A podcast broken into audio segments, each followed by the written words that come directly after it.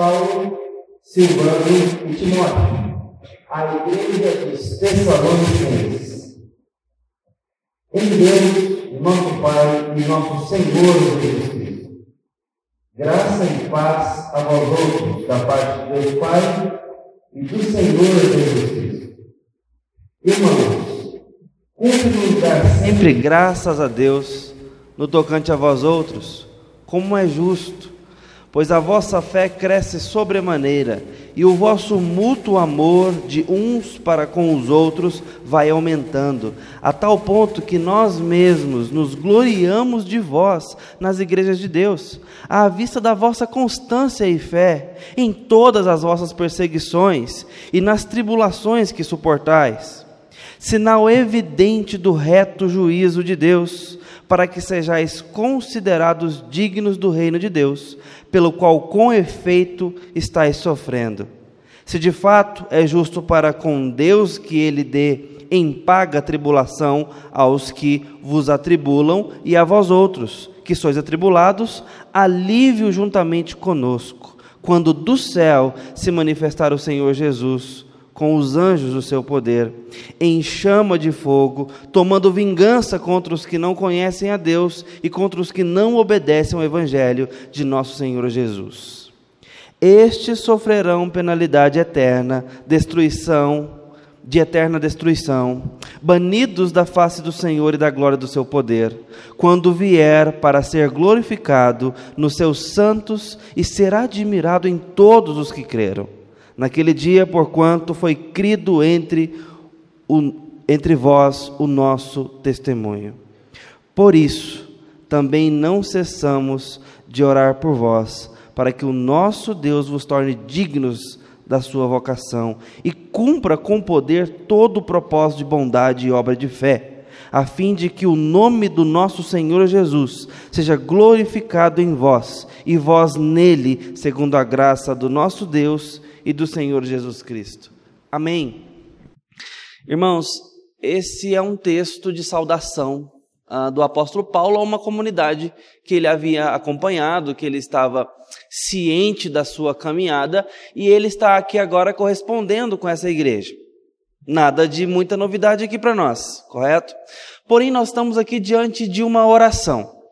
E eu gostaria de chamar os irmãos nos próximos minutos para que a gente aprenda um pouco sobre oração com Paulo orando.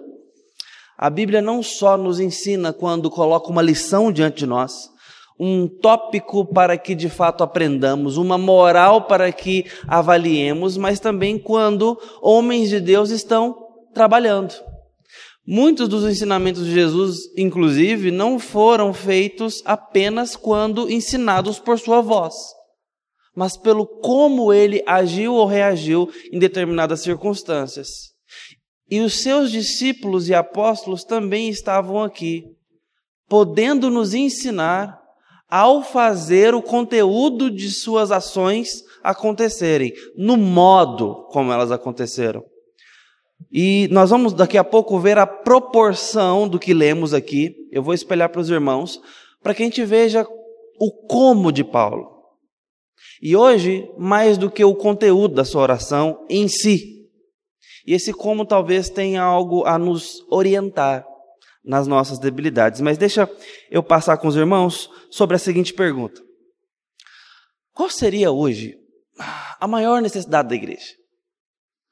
Nós temos muitas causas que machucam a vida da igreja. Nós temos muitas ah, realidades que ferem a nossa expectativa de comunhão, a nossa expectativa de discipulado, a nossa vida e a nossa saúde espiritual. Vamos listar algumas coisas das mais sérias. Confrontação e imoralidade sexual. A imoralidade sexual é responsável não só por aniquilar a nossa santidade, mas também destruir famílias, laços, vínculos, núcleos, estrutura. A própria sociedade sofre com isso. Isso não é bom para ninguém. Nunca foi. Questões éticas e de saúde, aborto, álcool, droga. Estou misturando aqui num pacote só algo que sangra na igreja e a gente precisa de esclarecimento e força nessa área. obviamente. Precisamos de firmeza de esclarecimento nesses assuntos, de resolução. Falta de integridade financeira, seja por materialismo, por ganância, por corrupção, por ausência na participação financeira da igreja, por desordem na receita familiar, por infidelidade no trabalho, no tocante a isso. Enfim, meus irmãos, isso aqui é um câncer que nós sofremos. Negligência evangelística, omissão no discipulado, nas missões, na capacidade de integrar pessoas devidamente no núcleo da igreja, aqui dentro de um discipulado consciente, vivo, saudável, orgânico. Qual é a maior necessidade da igreja? Quando nós olhamos para uma pesquisa que foi feita no âmbito americano maior, o Princeton, o Centro de Pesquisa Religiosa de Princeton, chegou a uma afirmação que não podia ser mais teológica possível. Eles disseram que há uma grande força de retorno a um paganismo nas últimas décadas. E esse retorno a um paganismo diz respeito, de certa forma, a o fato de que nós estamos empobrecendo grandes compromissos e nos associando a superficialidades mundanas. Isso não é novidade na história da igreja, mas recentemente nós conseguimos constatar uma sinergia de fraqueza no evangelicalismo e onde essas necessidades aqui não podem ser selecionadas. Nós temos que olhar elas em conjunto, porque infelizmente estão andando de mãos dadas no âmbito do evangelicalismo. Embora coisas boas tenham acontecido e nós mesmos somos testemunhas de bênçãos sem número para contar, nós também temos que sermos honestos e perceber que tem fragilidades que nos fazem sangrar. É ou não é, meus irmãos? E a pesquisa de Princeton diz que certamente todas as debilidades da igreja estão diante de uma base complicada. E essa base complicada é no enfraquecimento de uma noção de Deus. Porque a igreja não conhece mais tão bem ou profundamente a Deus através dos meios deixados, há uma falta de noção mais profunda do divino. Esses problemas ganham muito mais espaço e oportunidade. E as maiores necessidades da igreja se tornam cada vez mais pungentes. E eu estou levantando essa, essa bola para os irmãos para dizer que essa falta de essa falta de conhecimento profundo de Deus e de intimidade talvez se resolva em nós tratando a nossa vida de oração. Porque é sintomático. E talvez na sua própria experiência pessoal, você pode trazer para mim, na sua vida, o fato de que a qualidade da sua vida de oração é sintomático para a força dos seus pecados, ou para a fraqueza dos seus pecados, ou em contrapartida, para a evidência da sua adoração e santidade. Os irmãos sabem disso. Eu sei disso na minha história, na minha vida. É sintomático. Não dá para ter uma vida comprometida de oração e estar em paz com os meus pecados. Uma coisa concorre com a outra. Por quê? Porque a oração não é mero ato religioso e de rito.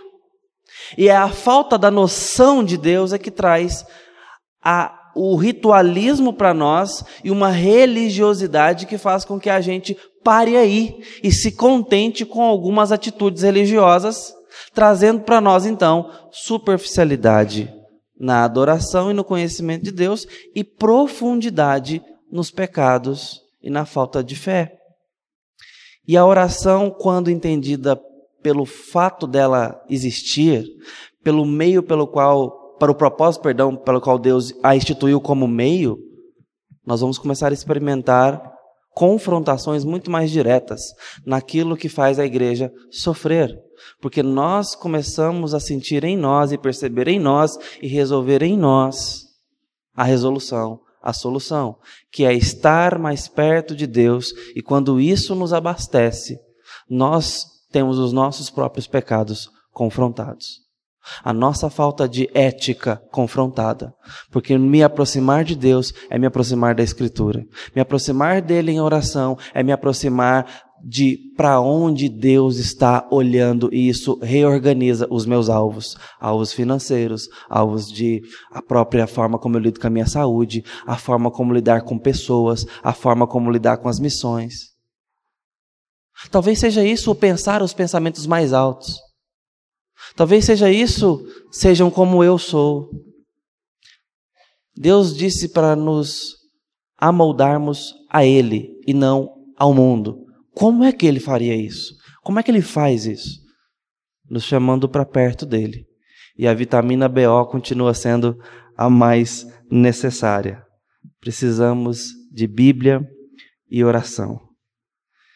E se eu aceito essa pesquisa como verdadeira, e eu entendo que sim, a necessidade maior da igreja hoje, nós podemos aplicar isso à nossa realidade, é de voltarmos às práticas primeiras e entender o valor da oração na nossa vida.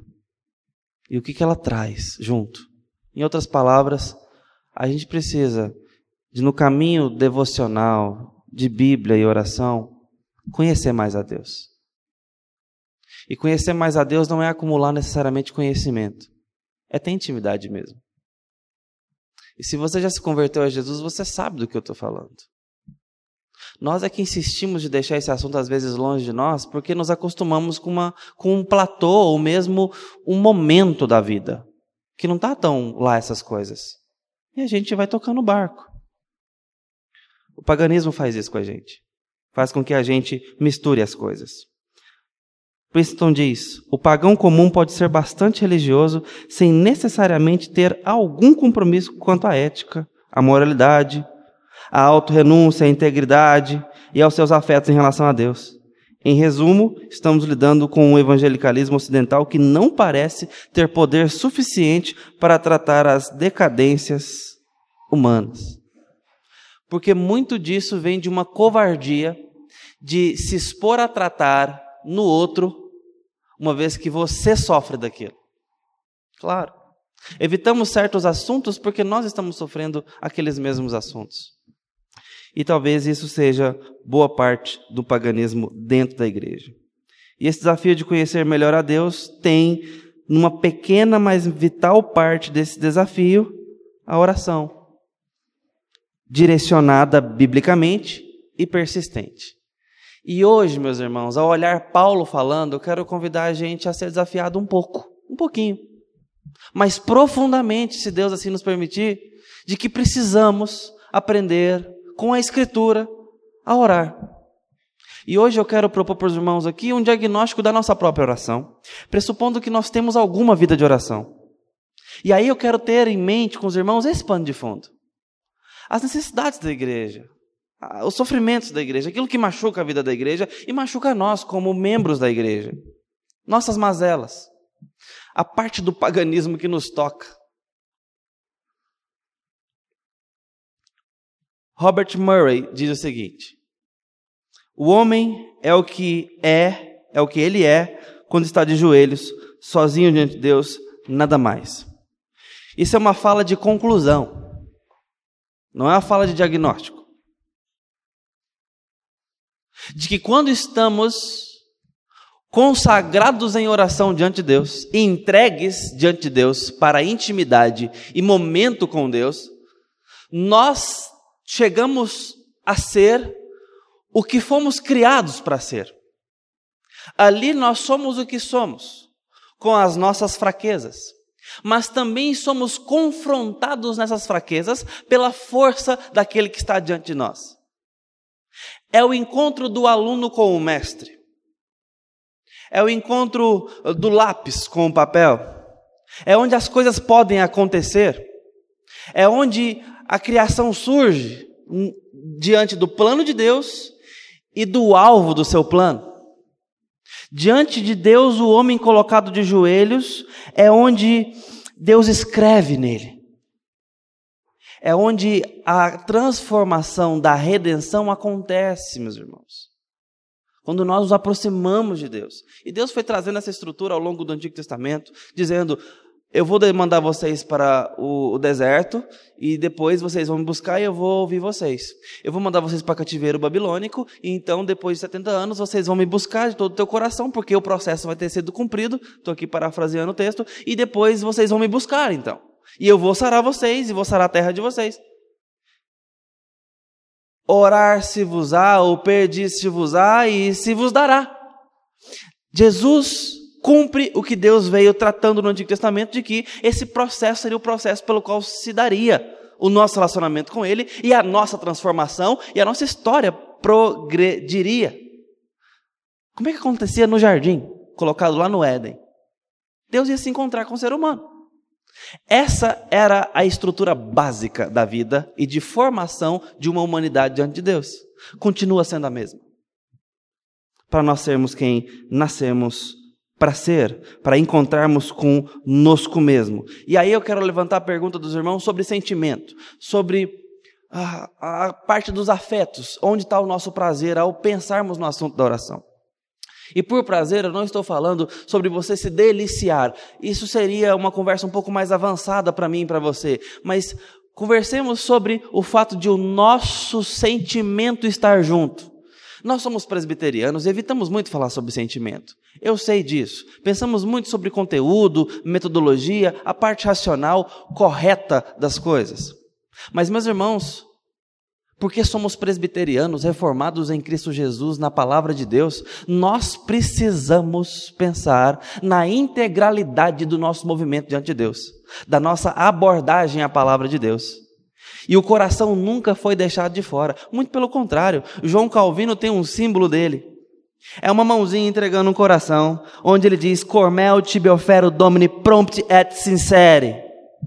Meu coração te ofereço, Senhor, pronta e sinceramente. Talvez o maior teólogo da reforma que colocou as coisas segmentadas em documento, em papel teológico, é o homem que está falando que não tem como ele abordar a presença de Deus sem levar o seu coração, o seu homem interior integral. E eu estou dizendo isso para que a gente pense que a oração é uma atitude dos nossos pensamentos sendo levados cativos à obediência de Cristo? Sim. Mas onde que está o nosso sentimento nessa tarefa? Onde estão os nossos afetos nessa tarefa? Nós afirmamos gratidão ou nós percebemos um coração grato diante de nós quando estamos com um prato de comida, de refeição na hora do almoço? Faz diferença. Quando nós ganhamos um presente e uma gratidão surge em nós. Isso não é meramente racional. Isso vem das nossas percepções, dos nossos sensores, meus irmãos. Nós sentimos-nos gratos contentes, realizados, dependendo do, do evento. E nós então agimos coerentemente, uma gratidão transborda da gente. Sabe, aquela, aquele sorriso que surge no rosto quando a gente está com um bebê no colo? Estou fresquinho nessa realidade. Aquela gratidão de, poxa, como é que, como é que isso chegou até minha mão? Eu, eu meio que ajudei a fazer, mas eu não fiz mais nada, só coloquei no forno. Eu não estava lá entretecendo, como diz o, o Salmo 19. No oculto, Deus estava me entretecendo. Quem, como quem faz um tapete e borda. No oculto, os meus ossos não lhe eram ocultos. Deus estava fazendo aquela criança ali para chegar até os meus braços.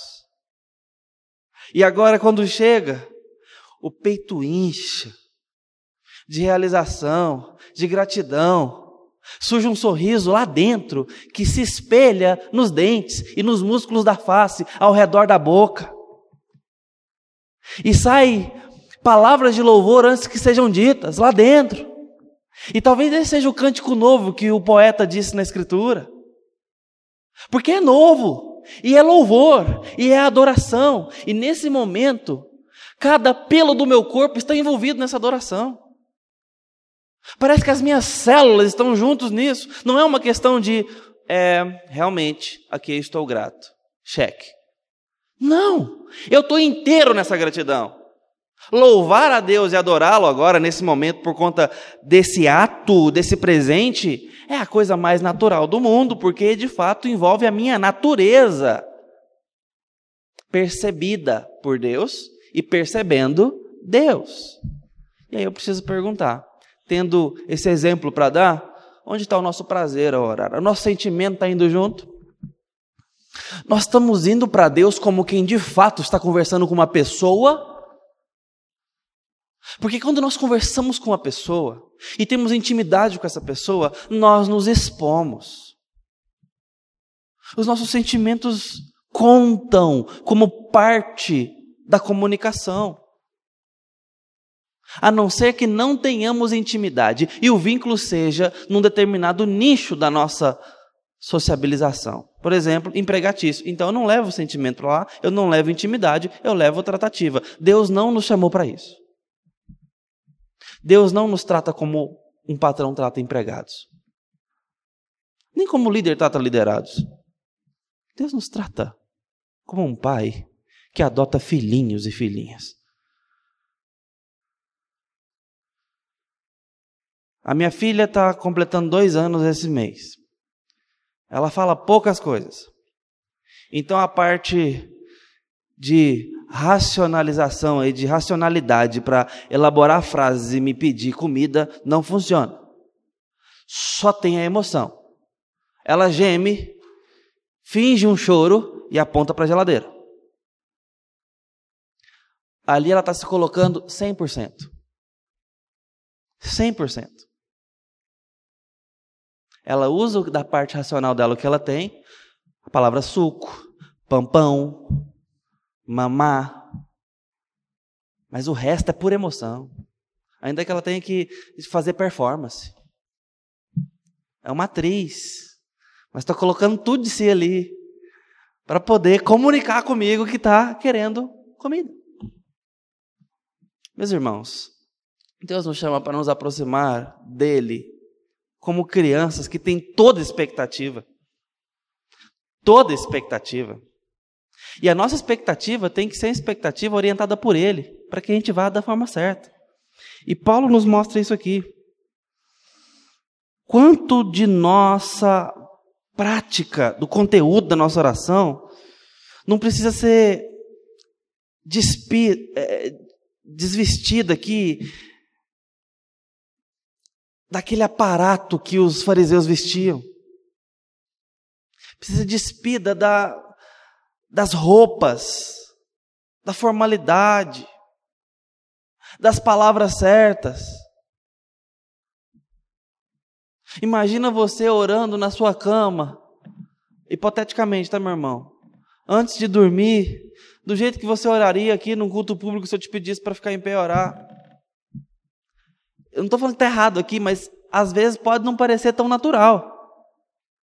Porque muitas vezes nós estamos orando e falando palavras que é para as outras pessoas ouvirem e concordarem com a gente. Os irmãos entendem do que eu estou falando. Está tudo bem. Mas na minha vida de oração, de segunda a sábado, estou tirando domingo só para deixar no exemplo. Tem que haver uma abordagem de filhinho para um pai, de filhinha para um pai, onde sentamos e conversamos. E isso faz muita diferença.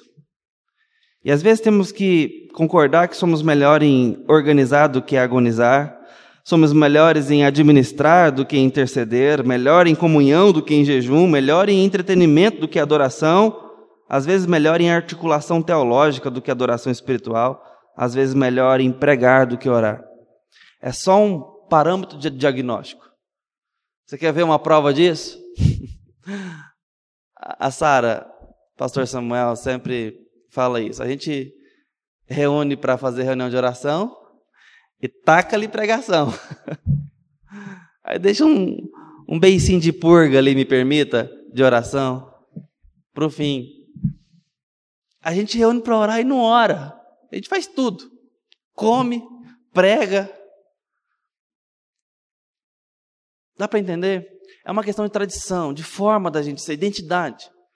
Só que algumas coisas precisam ser confrontadas em nós, para a gente se perceber. E eu quero te mostrar aqui a proporção da oração de Paulo. E ele diz o seguinte: não preocupa que está pequeno, eu só quero te mostrar a proporção. A gente já leu esse texto. Essa primeira parte aí é a saudação inicial. Paulo se apresenta e fala aos amados irmãos em Tessalônica e tal. Essa parte laranja é um parágrafo de agradecimento preparando o conteúdo da oração. E talvez eu poderia dizer, isso aqui é um pouco relativo, que a oração mesmo está aí no finalzinho, nessa parte mais avermelhada. Eu quero botar diante dos irmãos que talvez o versículo 3 até acho que 10, nós temos aí palavras de agradecimento. Por isso, não cessamos de dar graça a vosso respeito. E aí Paulo começa por isso. E esse por isso é todo esse conteúdo. E eu disse para os irmãos que eu gostaria de olhar para o modo de Paulo para que a gente pudesse pensar, mais do que no conteúdo, a nossa vida de oração. E esse é o modo de Paulo. Paulo, inspirado pelo Espírito Santo a redigir essa carta, vem diante da igreja com agradecimento diante de Deus. Primeira parte, agradecimento. Segunda parte, pelo que Paulo agradece? O que, que preenche a gratidão e os sentimentos desse homem na oração? Está indo com a razão, está indo com a emoção, e o que é que está preenchendo essa pessoa? Eu quero que isso me dê confrontamento. Eu quero que isso venha de confronto à minha vida. Porque eu vou encontrar aqui contrastes graves com a minha história, com a minha prática. Perceba comigo. Irmãos, cumpre-nos dar sempre graças a Deus no tocante a vós outros, como é justo, pois a vossa fé cresce sobremaneira. Porque nós damos graças normalmente? Refeição, certas bênçãos que Deus providencia na nossa vida cotidiana, quando giramos pela primeira vez a chave de um carro novo, ou oh, glória, pelo alívio de um acidente evitado, misericórdia, que bênção pela quitação de um financiamento, pela cura de uma enfermidade, pela aprovação em algum concurso ou vestibular, na família, no filho, nosso mesmo, com uma nota de 50 reais achada no chão. Benção demais. Estou dando alguns exemplos aqui, uns mais sérios, outros não, nem tanto, para que a gente vê que algumas coisas brotam na gente agradecimento. Eu dei um exemplo aqui mais pesado ainda, que é de uma vida que chega na nossa história. Meu pai sempre falava a expressão assim: Deus o livre e guarde. É uma, é uma palavra só, tá? Deus o livre e guarde. Se fosse para escrever, não tinha nem hífen. Que era sobre ele falar de um acidente. Ele ia mencionar um acidente. Não, Deus o livre e guarde. Aí teve um acidente lá na, na, na, na, na rodovia e tal. E quando de fato a gente termina uma viagem, com Deus nos livrando e guardando, a gente poderia parar e revisar e falar: Poxa, obrigado, Senhor. Porque a gente, às vezes a gente ora para Deus guardar a gente na estrada e não ora agradecendo depois, né? Mas é uma, uma boa rotina aí, né? Deus, obrigado. O Senhor nos guardou. Pedi o Senhor deu. Essa noção de que Deus está realmente providenciando detalhes para nós. Bom, o que, que é o ponto aqui? A verdade é que aquilo que nós mais agradecemos mostra o que mais valorizamos. Aquilo que realmente está mexendo conosco na nossa gratidão, ocupando a nossa alegria, é aquilo que de fato está diante da minha mente, dos meus pensamentos, ocupando todo o meu coração. É o que eu mais valorizo. E às vezes eu não estou valorizando as coisas que a palavra de Deus está valorizando. Olha o que, que acontece com Paulo: gratidão por sinais de graça na vida de outras pessoas. Ah, mas é Paulo, sim.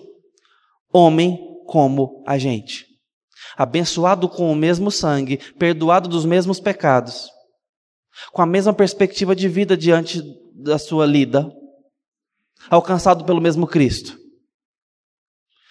E, meus irmãos, com a mesma Bíblia. Exceto porque não tinha Apocalipse e alguns outros textos. Nós temos. Esse homem agradece por sinais de graça na vida de outras pessoas. Em geral, a nossa gratidão está relacionada só a gente. Às vezes, quando muito, a um parente próximo. Paulo agradece porque a fé daqueles irmãos estava crescendo. Paulo tem isso como motivo da sua alegria. Paulo dá graça por sinais de fé naquelas pessoas, naqueles irmãos e irmãs. E isso pode parecer muito estranho a muitos de nós, devido que habitualmente o que ocupa a nossa oração é a gente, é a nossa vida, e nem sempre estamos gratos porque a nossa fé está indo legal nem pelos sinais de graça em nós. A não ser que um filho comece a dar sinais de desvio, a não ser que a esposa comece a dar sinais graves contra a palavra de Deus, nós eventualmente temos muita lentidão em nos em ter agradecimento, em nos alegrar com os sinais de graça na vida da nossa família, porque nos acostumamos com as coisas boas e com as coisas ruins. E acostumados com a vida, conformados, tocamos o barco. E não gera-se em nós uma revolução de alegria quando os sinais de graças, de fé, são manifestados. Paulo se refere aqui não necessariamente à conversão deles, mas à crescente progressão deles no Evangelho. Não é nem aquela questão de, poxa, fizemos uma viagem e pessoas se converteram, fizemos aqui um, um, evangelismo na praça e pessoas se converteram, fizemos uma campanha de oração e evangelização no trabalho e pessoas se converteram. Não é nem essa novidade da conversão e do novo nascimento que é tão contrastante e radical. Paulo está falando de gratidão profunda porque aqueles irmãos estão constantes. E isso é motivo de bênção, é motivo de louvor, porque a fé deles está presente, constante, e então crescendo, cada dia crescendo. Eles estavam crescendo na fé, insatisfeitos com as realizações do dia anterior e avançando cada dia mais para uma maturidade espiritual que eles não tinham ontem. E isso enche o coração do apóstolo Paulo. Cumpre-nos dar sempre graças a Deus, porque a vossa fé cresce sobremaneira. A fé, a lealdade a Deus cresce todos os dias. Segundo motivo de gratidão de Paulo. Paulo dá graças porque o amor deles estava aumentando, presente entre eles e aumentando. O que ele tem em mente aqui não é necessariamente ou especificamente o amor deles para com Deus. Verso 3: mútuo amor de uns para com os outros. O vosso amor mútuo vai aumentando. E a Bíblia nos fala muito sobre o dever disso acontecer, a obrigação disso acontecer, o uniforme dos discípulos de Cristo andarem sobre a terra a trabalho, no seu lazer, é o amor uns para com os outros e para com Deus. A lei se converge aqui, Jesus até chegou a dizer. A igreja é idealmente diferente do padrão mundano. Ela é composta por pessoas diferentes, tanto quanto possível. E qual é o padrão mundano? Ricas não se misturam com pobres, cultas não se misturam com incultas, práticas não se misturam com pessoas que não são práticas, sofisticados não se dão com simples, Aristocratas não se mistura com a, com a plebe, disciplinadas e as distraídas não andarão juntos, veementes e preocupadas jamais, extrovertidas e tímidas ou introvertidas nem pensar, e tudo que está no meio disso não se mistura. Isso é um padrão. Nós temos criado nichos. Nossos aplicativos estão aí nos dando cada vez mais nichos de interesse. LinkedIn, Facebook na sua origem, Todos eles. E cada vez nasce um novo nicho. Para que você se conecte com pessoas do mesmo interesse. Tinder, aplicativo de relacionamento, encontros eh, românticos e demais coisas. Para que você encontre pessoas parecidíssimas com você. Ou, no mínimo, interessadas em você. Gente, isso aqui não é recomendação, não, tá? É só constatação de que existe por aí. A igreja é diferente disso. A igreja é aquela que derruba o muro da inimizade, que coloca rico com pobre, que coloca gente sofisticada com gente simples, gente culta com gente inculta. A igreja tem que ser assim. Ela é diferente nisso. A única coisa que mantém pessoas distintas juntas é a dedicação a Jesus Cristo que as une, a devoção a Ele que elas compartilham provenientes do indestrutível amor que Ele demonstrou por elas igualmente. E isso, meus irmãos, é motivo de gratidão do apóstolo Paulo. Ele está dizendo que o amor deles é percebido. Tem rico amando o pobre, tem pobre andando com rico, e independente das diferenças, tem irmãos andando juntos, interessados um no outro, com bons pensamentos e provisão. O estudioso do Novo Testamento, Carson, Donald Carson, diz o seguinte: aspectos sociais, econômicos, temperamentais, educacionais não são confiáveis para manter pessoas unidas. Quando a uniformidade social, étnica, econômica ou temperamental parece mais importante do que desfrutar do amor de Deus em Cristo, a idolatria já levantou a sua cabeça profana. O amor a Cristo é o que está unindo pessoas aqui, porque de fato é talvez a única coisa que elas têm em comum na igreja de Tessalonicenses, ou a principal delas. Mas Paulo também adora e agradece a Deus por mais um motivo porque eles estavam preservando a si próprios em meio, ou melhor, se perseverando em meio às provações. Paulo fala com certo orgulho de como que aqueles irmãos estão firmes. Cumpre-nos dar sempre graças a Deus à vista da vossa constância de fé em todas as vossas perseguições e nas tribulações que suportam Paulo está agradecendo a Deus porque a fé daqueles irmãos está presente. Paulo agradece porque eles se amam. Paulo agradece porque eles estão firmes contra as pressões mundanas e pagãs na igreja. Estão firmes contra as perseguições à fé e à convicção deles. E Paulo agradece a Deus e isso leva ele à presença de Deus para falar com Deus, porque os jovens estão firmes na faculdade contra as doutrinas antibíblicas, contra as filosofias anticristãs. Paulo está agradecendo a Deus porque esposas estão combatendo ensinamentos impróprios nas séries de televisão, porque maridos estão se afastando por amor a Cristo de pensamentos perniciosos dos seus melhores programas, dos seus melhores livros. Porque adolescentes estão botando a orelha para ficar de pé dizendo: esse influenciador está dizendo coisas contra a minha fé e contra a palavra de Deus. Já imaginou essa cena? Que coisa que deve nos encher de alegria diante de Deus e nos levar a orar? Bom, Paulo faz isso. Certamente o faz porque Paulo pediu para que isso acontecesse. E esse talvez seja o motivo de revolução aqui para nós, finalmente. E quanto a nós, pelo que temos sido gratos a Deus. Talvez esse seja o buscar as coisas lá do alto. Se o que nós mais estimamos pertence ao reino dos céus, o nosso coração e a nossa mente se inclinarão para o céu e os seus valores.